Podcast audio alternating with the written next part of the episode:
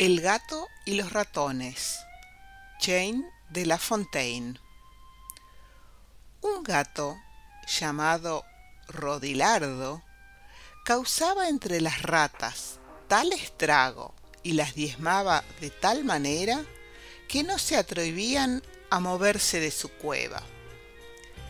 Así, con tal penuria iban viviendo que a nuestro gato, el gran Rodilardo no lo tenían por tal, sino por diablo.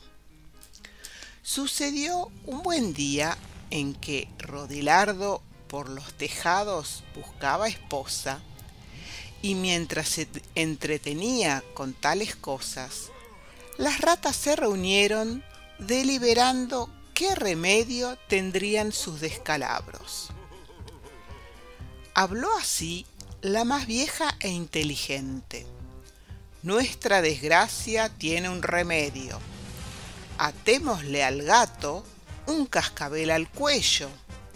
Podremos prevenirnos cuando se acerque, poniéndonos a salvo antes que llegue. Cada cual aplaudió entusiasmada.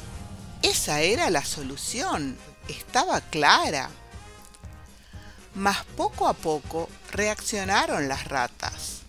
Pues, ¿cuál iba a ser tan timorata? ¿Quién iba a atarle el cascabel al gato? Así he visto suceder más de una vez. Y no hablo ya de ratas, sino de humanos.